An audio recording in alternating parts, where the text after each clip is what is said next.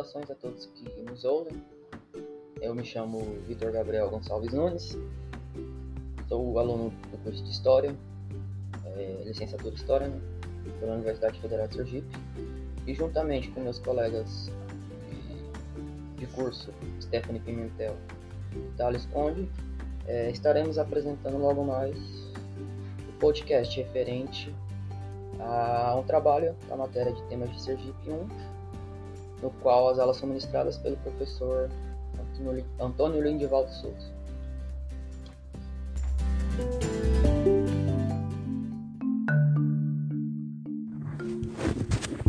O livro O Brasil de Hans Staden, escrito pelo autor Fernando Antônio Novaes, basicamente ele conta a história de dois personagens, o próprio Hans Staden e o Brasil.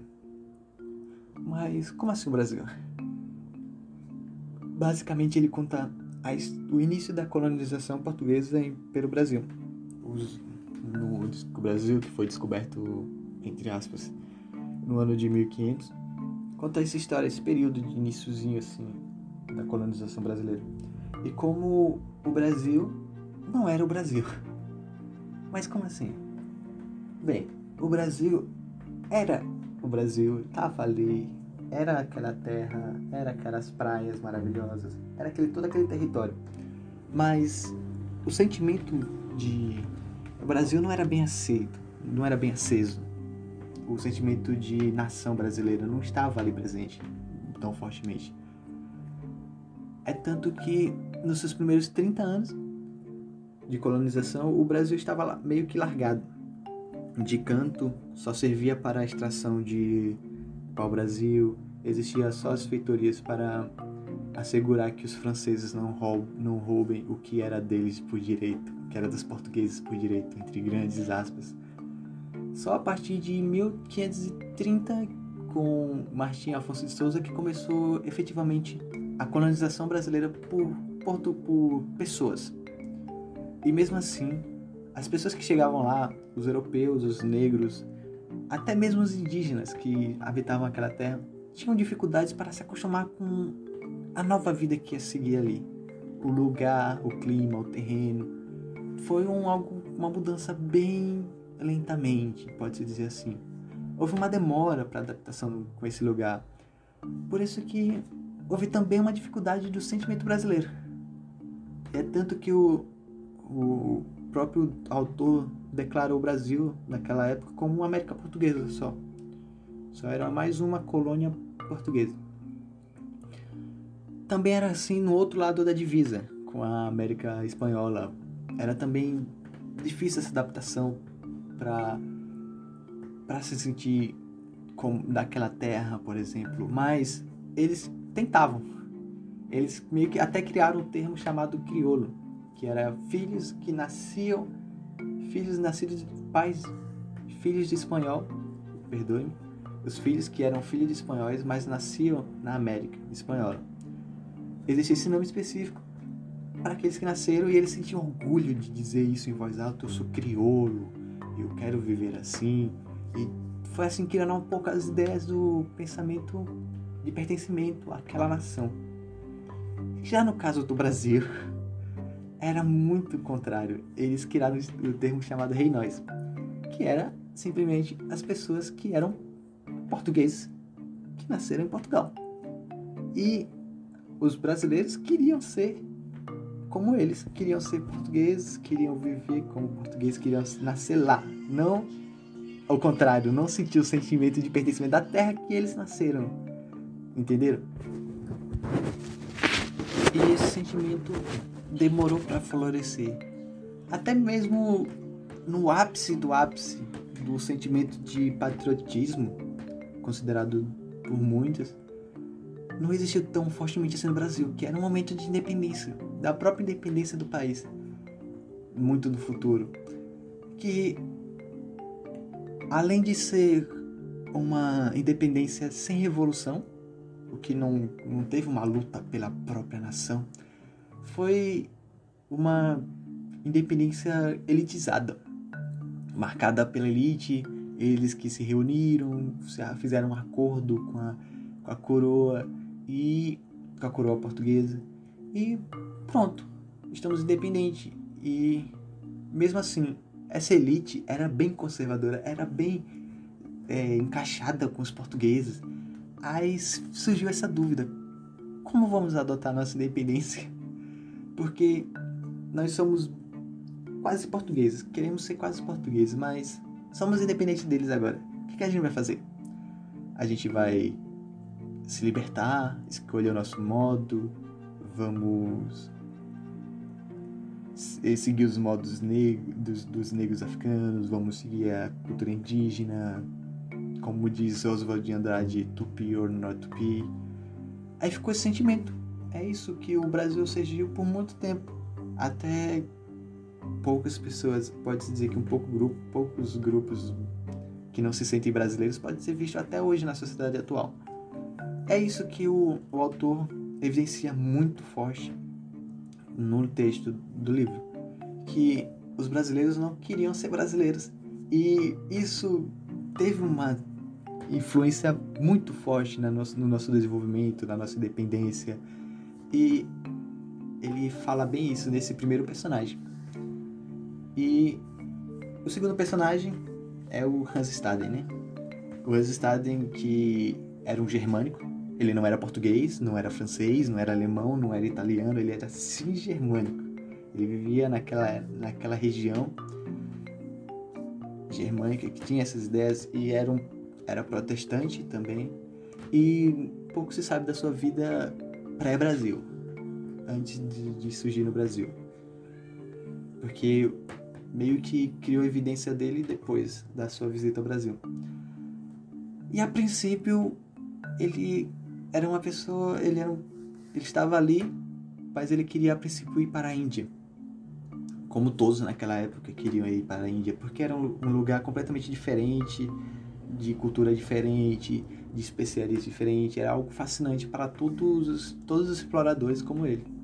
Mas diferente disso, a coroa portuguesa enviou ele para a América Portuguesa, naquela numa naquela missão de retirar para o Brasil, lutar contra os franceses, lutar, lutar contra os próprios indígenas para conquistar a terra, defesa do pau-brasil, por exemplo. E ele foi mandado diretamente para Pernambuco, em 1949. E depois ele até voltou para Portugal numa caravana espanhola e com essa mesma caravana ele voltou para o Brasil. Que ele, ele na verdade ele ia para o Rio da Prata, na região, região que hoje é Uruguai, Brasil, é, Argentina, perdão. E só que o, a, o navio que ele estava naufragou e ele foi parar na ilha de Santa Catarina e levado para São Vicente. E lá ele vai, como diz no, no próprio filme, no livro de Hans Stade, é, ele vai à procura do seu escravo e é, e é capturado pelos Tupinambás, onde vive nove meses. E lá ele consegue sentir como é o dia a dia dos Tupinambás. Ele vê como é que funciona o, o a cultura deles, como era o, o, ritual de antropofagia. E vivem lá nove meses de uma estada obrigatória, né? Estava lá e conseguiu se safar, conseguiu fugir, fingindo ser um francês, mas ele era um germânico. Tem que evidenciar isso que ele era um germânico. E depois disso ele vai diretamente para casa e lá ele escreve o livro. Ele não escreve porque ele é um analfabeto, mas ele pede para um, para um escritor escrever para ele e conta toda a cultura dos tupinambás e era uma, ele é uma fonte histórica primária, né, para o escritor. E ele conta detalhes, detalhes bem detalhados, desculpa a redundância, e ele dá uma visão nova sobre sobre sobre os supinambás. Ele conta como realmente é, desmistificando é, a ideia do, do indígena para o europeu. Porque o europeu sempre vê o indígena como um ser puro, que não tem vergonha de nada, ou como um ser impuro também, porque não conhece a Jesus Cristo, a Deus, o cristianismo. E conta uma história mais realista sobre eles. E é bem isso que o autor Fernando Antônio Novaes evidencia nos dois, com os dois personagens. Ele conta que o Brasil não é do Brasil, que o Brasil tem dificuldade, que os brasileiros têm dificuldade de aceitar a sua terra, que processo de, de colonização foi um pouco lento por causa disso, porque se você não tem pelo que lutar, por que você vai lutar? E era bem isso que acontecia aqui. E contestar também de Hans Staden enquanto os dois paralelos se encontram, porque Hans Staden chegou, ele chegou num processo de, de, de com o início do, do da ascensão da colonização brasileira, conta do, do, segundo da segunda metade do século XVI. Conta como porque ele chegou logo, teve a sorte de chegar em duas capitanias que tinham uma certa evidência, que era de Pernambuco e a de São Vicente. E conta a história disso, conta como até mesmo como os indígenas são, como os próprios os povos brasileiros eram antes de se tornar brasileiros, que eram os índios, né? que era quem habitava aquela terra. E mostra também bem forte quanto que aos poucos o brasileiro foi tornando esse brasileiro de hoje em dia. Porque muito é visto que os brasileiros, eles são naquela época não tinha esse sentimento porque o Brasil é isso. O Brasil é a mistura de todas as todas as raças possíveis, a miscigenação completa. Então, não existia só o brasileiro português, o brasileiro indígena, o brasileiro negro, eram todos juntos. Hoje é mais evidenciado isso porque a gente vê no nosso dia a dia a mistura. Não tem mais um ser completamente indígena ou um ser completamente europeu vivendo no Brasil. Sempre vai existir a miscigenação, a mistura de raças, porque isso é o Brasil. É um grande, uma grande mistureba que torna isso possível. Por isso essa demora, porque não queriam aceitar isso. Agora aceitamos, meio que, entre grandes aspas, aceitamos que o Brasil é essa mistura.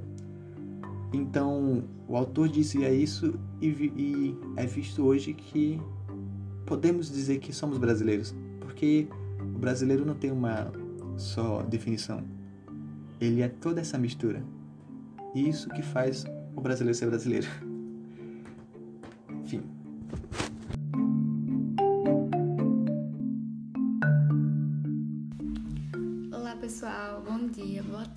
Eu me chamo Stephanie Pimenta, sou aluna da Universidade Federal de Sergipe e sou caloura do curso de História. Bom, eu vou dar continuidade à fala do meu colega, mas apresentando o meu ponto de vista. Então fique à vontade e continue ouvindo a nossa interpretação do texto trabalhado nesse podcast. Eu vou falar um pouco com vocês sobre a relação do Staden e a colonização portuguesa na América o nosso personagem principal, ou um dos, que é o Hans Staden, teve uma ligação muito importante com esse processo, porque durante as suas viagens é possível perceber algumas, alguns aspectos dessa implantação né, no que hoje, hoje nós conhecemos como Brasil. É, vou ressaltar para vocês alguns pontos importantes, como já falei, é, principalmente sobre os acontecimentos históricos que estavam é, presentes durante essas viagens. Então, vamos começar por é, um período que o autor do texto, Fernando Antônio Novaes, ele descreve como o período central, que é um período dentre 1500 e 1587, que é o período que ocorre a implantação da colonização portuguesa na América.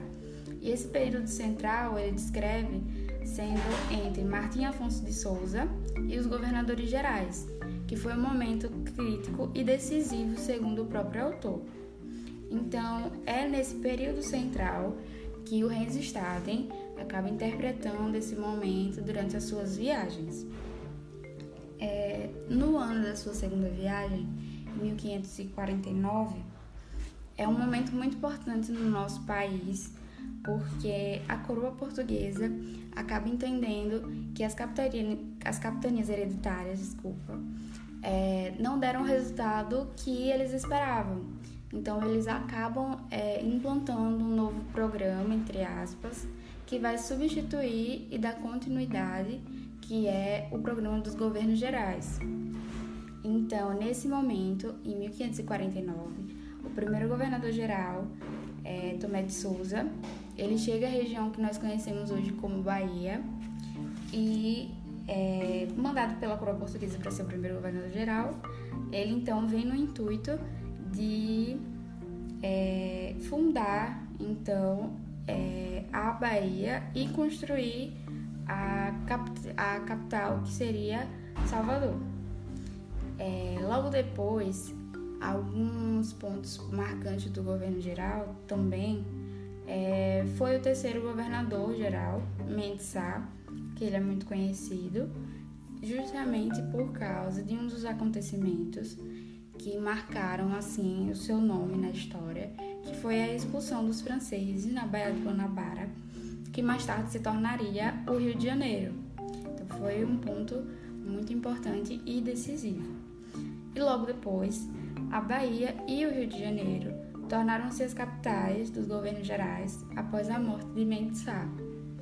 É, foi um acontecimento também muito importante e bem estratégico ser a Bahia e o Rio de Janeiro. A gente sabe que o Rio de Janeiro era um ponto estratégico no nosso país, no mapa mesmo, porque era uma região litoral, então ficava mais fácil o comércio, é, a vinda também de outros europeus para cá. Então foi uma coisa bem pensada. É...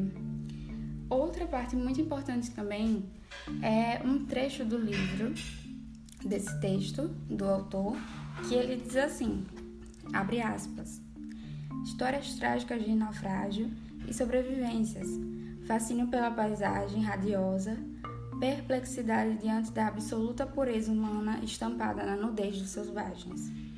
Os tratos mercantis e os primeiros contatos culturais mais duradouros, a construção das primeiras instalações para fixação e povoamento, encontros e desencontros de culturas, o conflito aberto levado ao extremo, a competição e o conflito com outros europeus, franceses e ingleses, que disputavam a terra para realizar as mesmas façanhas.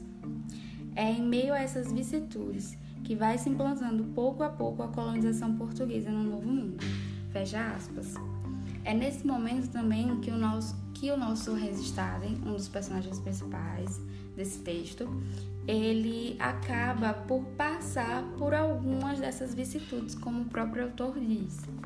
É, é, notório que ao conhecer a história do Resistaden, ler o livro, ver as suas gravuras, você consegue perceber que ele passou por algumas dessas mudanças, né, que levaram à implantação da colonização. Então, ele passa por histórias trágicas de naufrágio mais de duas vezes.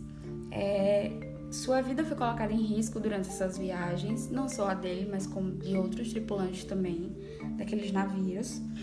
É, ele passa também por, esses encontros culturais, é, por encontros e desencontros de culturas, porque como tinham também outras pessoas de outras partes do mundo, então era sempre um choque de culturas e foi exatamente assim também quando ele é, teve um encontro com os índios que aqui habitavam, que eram os tupinambás e os tupiniquins, que depois mais adiante um pouco da história, ele vai ser levado prisioneiro pelos tupinambás, que é um ponto muito importante também, mas não vou me deter muito a isso. É, e também ele passa por esses conflitos também é, muito importante entre esses europeus, que são os franceses e os ingleses, é, tanto que quando ele vem para o Brasil, que ele finalmente consegue chegar ao seu destino, ele é contratado por Portugal para fazer a defesa justamente da terra contra os seus inimigos. Então, ele passa também por esse, é, por esse processo de policiamento né? e proteção da terra, que é justamente também os papéis das navegações que aconteciam naquele tempo, que é um fator histórico muito importante também.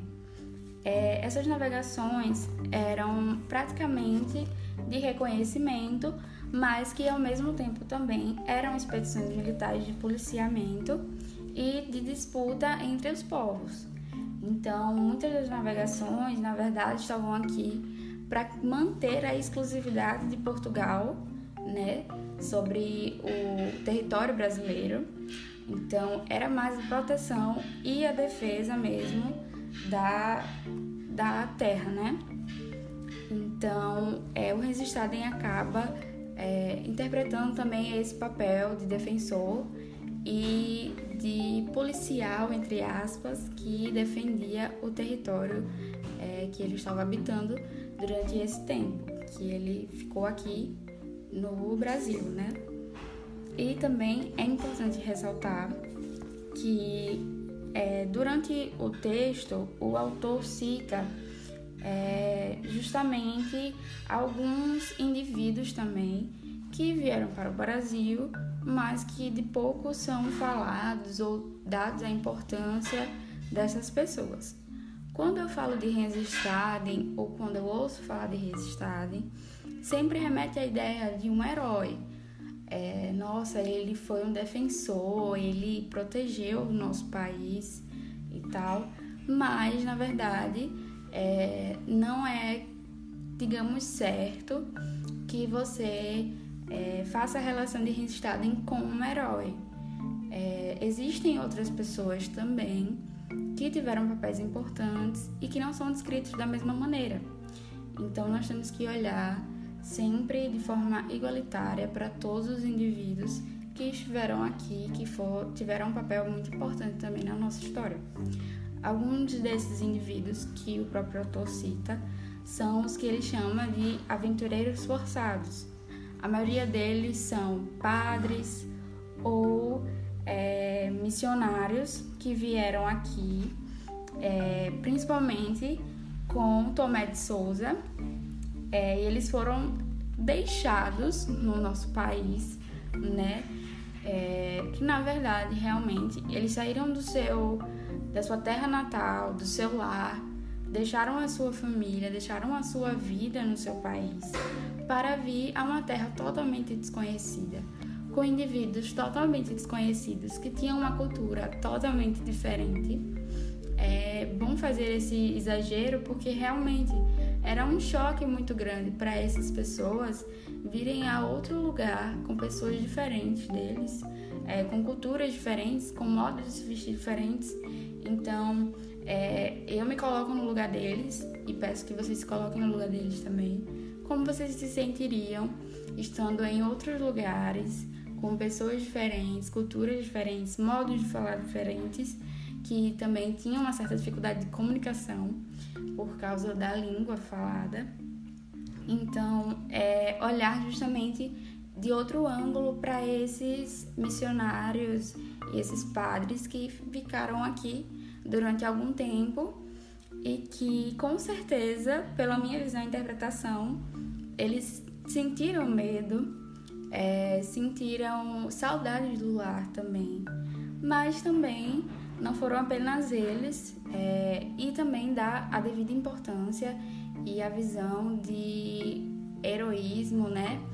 De herói é, para eles, porque assim, realmente eles se deslocaram da terra deles para ver uma terra desconhecida. Então, é importante a gente olhar também para esses outros indivíduos da história que não estão é, sempre no auge, né? Não estão sempre em evidência, mas olhar sempre e se colocar no lugar deles. Então, é isso. Eu encerro minha fala por aqui. espero que vocês tenham gostado. E agora eu passo a minha fala para o meu colega e espero que vocês tenham curtido muito. Obrigada.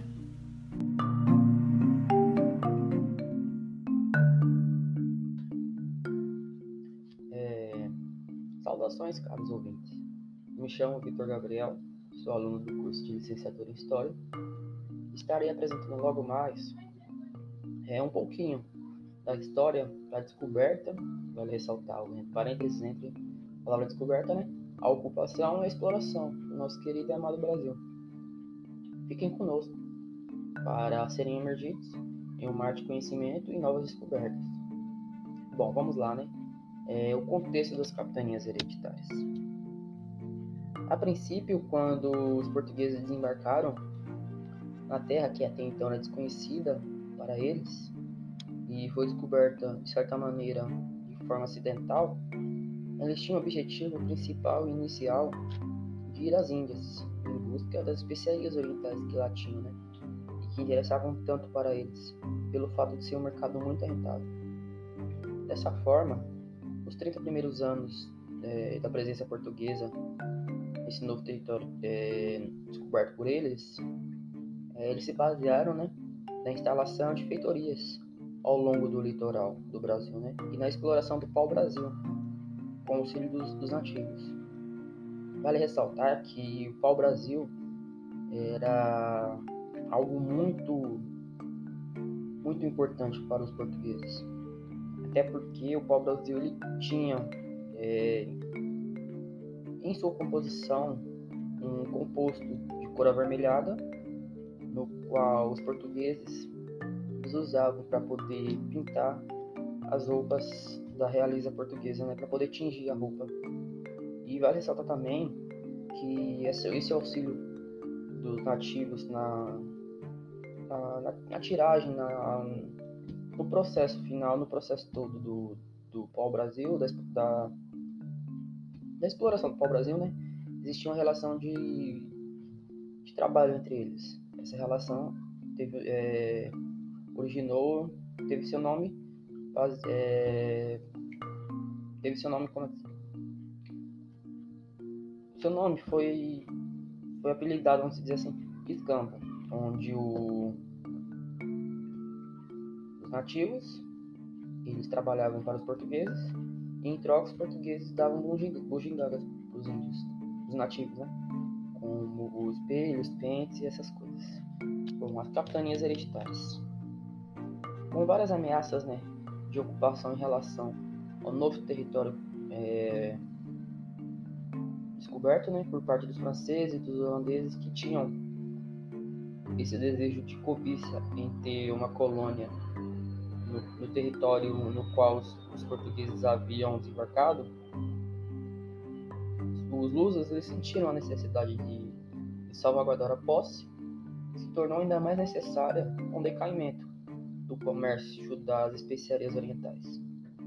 Logo, o rei Dom João III, inspirado né, nos modelos adotados nos arquipélagos de Madeira, de Açores, de, do Cabo Verde e São Tomé e Príncipe, decidiu adotar esse modelo na nova descoberta, nova terra descoberta. No Brasil, esse modelo foi adotado de tal forma em que 15 pedaços de terras foram entregues a 13 pessoas, com os quais receberam o nome de capitães donatários, que tinham o intuito de cuidar e trazer prosperidade para o rei por meio dessa terra. Esses capitães eles receberam as terras por meio da, da carta de doação. Era um dos dois documentos. Esse documento né, que eu falei, que eu citei, a carta de doação, como o nome já é de certa forma intuitivo, ele doava, entre aspas, essa palavra entre aspas, né, a esse pedaço de terra ao capitão donatário. E outro documento, né, no qual tinha o nome de carta foral, estava expressos as obrigações é, do qual o capitão tinha. Uma dessas era dividir a terra em, em outros pedaços menores entregá-las para outros, outras pessoas que tivessem interesse nessa posse. Mais tarde, o fracasso das capitanias hereditárias se tornou evidente, sendo que somente duas capitanias prosperaram e tiveram efeitos positivos. Uma dessas capitanias era de São Vicente, que teve relativo grau de sucesso e que foi fundada por Martim Afonso de Souza em 1532. Que ao chegar nessa nova jornada, nessa nova terra, uma nova jornada, ele fez é, amizade com os nativos da região, né, criando um laço de respeito entre si. É, e se essa, essa criação dessa relação ela se tornou ainda mais fácil, de forma mais facilitada, porque o Martinho Afonso de Souza ele não tinha sido o primeiro português a chegar aqui no Brasil. Já havia outros portugueses que tinham chegado, né? Esses outros portugueses que vieram posteriormente ao Martinho Afonso de Souza é, já tinham feito amizade e auxiliou na, na criação dessa relação de amizade e respeito que influenciou também no relativo sucesso né, dessa capitania. A outra que obteve sucesso foi a capitania de Pernambuco, no qual teve Duarte Coelho como seu capitão donatário, que primeiramente recebeu o nome de Nova Lusitânia. Aí, aí, aí sim, em 1537 foi fundado o povoado de Olinda, que mais tarde foi levado à, capitania, à categoria de vila, se tornando um, entreposto um importante entreposto comercial para essa mesma capitania e para o Brasil de forma mais, mais abrangente. Graças ao cultivo da cana-de-açúcar, a capitania do, do, do, Pernambuco foi a mais bem sucedida das outras duas, das demais, né? No início, sim, eles, eles usavam os índios para a obtenção, para a extração da cana-de-açúcar nas lavouras. Mas como a mão de obra dos, dos escravos oriundos da África era mais lucrativa, ocorreu a mudança né, da mão de obra indígena para a mão de obra escrava e africana. É, vale ressaltar a capitania do Maranhão, né? que não obteve sucesso né? Com, com uma das outras duas citadas, mas também foi de importante é de extrema importância para o entendimento da história do Brasil. Né? Aí, após a adoção do sistema de capitanias hereditárias, onde se teve origem, né, a primeira capitania teve, teve origem lá no Maranhão, que pertence ao Brasil, onde foi fragmentado em duas entre duas sub-regiões, sendo que uma delas era administrada por, por Aires da Cunha e João de Barros, João de Barros, né? E a outra era por Fernando Álvares de Andrade. Entretanto, como eu já havia dito antes, nenhuma das duas obteve êxito. Consequentemente, houve um abandono dessa região por parte da coroa portuguesa, o que acarretou né, uma invasão dos franceses na região, que já tinham esse sentimento de cobiça, eles já queriam ter uma, uma, uma colônia no Brasil, né? Aí esse abandono ele ocasionou nova invasão dos franceses na região, que fundou a efêmera França Equinocial. É, é, Daniel Delatouche e a França Equinocial. É, a invasão da região que hoje corresponde pelos franceses correspondente pela, pelos franceses foi a segunda tentativa da colonização dos gálicos em território que até então pertencia aos lusitanos, sendo a primeira tentativa ocorrida no Rio de Janeiro em 1555, né? mas fracassou, não teve êxito. Aí em 1612 a expedição comandada por Daniel de la Touche, que era um experiente navegante militar francês, é, sendo que ele já esteve na região em outras duas ocasiões. É, por esse fato, né, podemos dizer assim, franceses já tinham feito uma, uma, uma, uma relação de, de respeito, de, de amizade com os nativos da região, o que ocasionou no, no sucesso provisório da França equinocial no Brasil. Mas após o conhecimento né, dos Lusíadas sobre tal evento, eles, nome, eles formaram um exército e nomearam duas, dois homens para comandar esse exército, no, do, com o qual tinha o objetivo de, de retomar a posse, sendo que esses dois, dois, dois homens eram Jerônimo Albuquerque e Alexandre Moura, que se aliaram aos espanhóis e aos, alguns indígenas que eram, vamos dizer assim, amigos dos portugueses e dos espanhóis, que culminou após muito, muito esforço e muita batalha, né? É, vale ressaltar que essas batalhas é, ocasionaram muito sangue derramado, né? Tanto por parte dos espanhóis, dos indígenas, dos portugueses, tanto por parte dos franceses. E após muito esforço e muito sangue derramado, eles conseguiram reconquistar o território é, e na expulsão definitiva dos franceses no ano de 1615.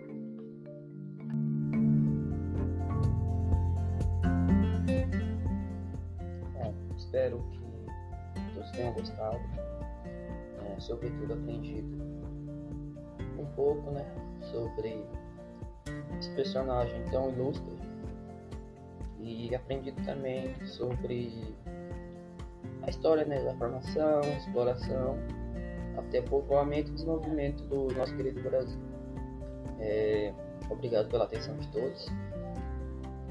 E espero contar com a presença de vocês nos próximos episódios. Nós da equipe eh, agradecemos a todos. Muito obrigado.